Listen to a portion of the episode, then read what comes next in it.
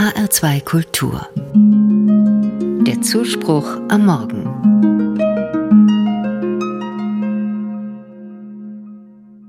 Im Dom zu Quedlinburg am Rande des Harzes gibt es eine ganz eigentümliche Figur. Etwas, was man noch nie gesehen hat und was trotzdem jeder kennt. Zur Hälfte handelt es sich dabei um die Gestalt eines Hundes, zu anderen ist es ein Schwein. Es stellt einen Schweinehund dar. Man mag sich wundern, was nun so ein Hundschwein oder Schweinehund in einer Kirche zu suchen hat. Aber bevor man dazu kommt, die Frage zu beantworten, hat man den mysteriösen Schweinehund schon in der Hand. Denn die Figur ist dort an der Tür angebracht, als Klinke. Wer immer in die Kirche hineingehen will, muss den Schweinehund anfassen, sonst kommt man nicht rein. Der innere Schweinehund ist ein Sinnbild, das die eigene Willensschwäche auf eine Tierfigur überträgt, wie bei einer Fabel. Dahinter steht die Erkenntnis, es sind meistens gar nicht fehlende Informationen oder falsche Urteile, die mich davon abhalten, das zu tun, was ich eigentlich will. Im Grunde genommen möchte ich doch ein Leben so führen, wie ich es für richtig halte. Auf jeden Fall so essen, dass es gut tut, nicht zu viel, nicht zu wenig.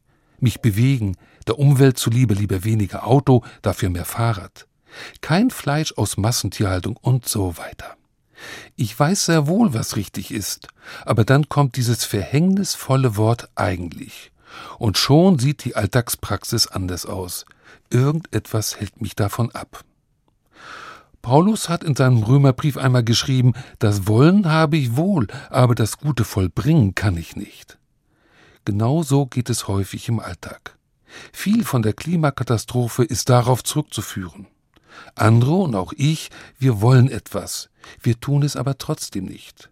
Es ist diese innere Stimme, die sich dagegen stellt und Platz macht für Trägheit, mangelnde Entschlusskraft, Bequemlichkeit oder einfach keine Lust. Die Idee, mit einem inneren Schweinehund einen Verantwortlichen für eigenes Fehlverhalten zu benennen, ist relativ alt.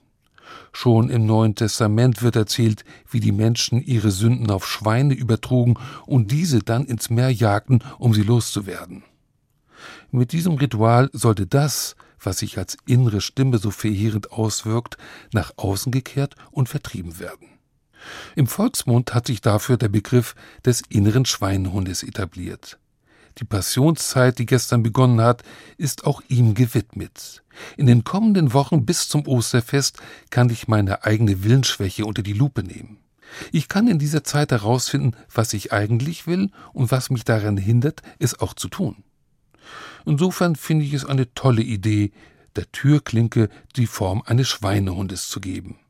Wenn die dann auch noch am Eingang einer Kirche ist, umso besser. Es ist ein guter Ort, um dieses Tier der Trägheit in den Griff zu bekommen.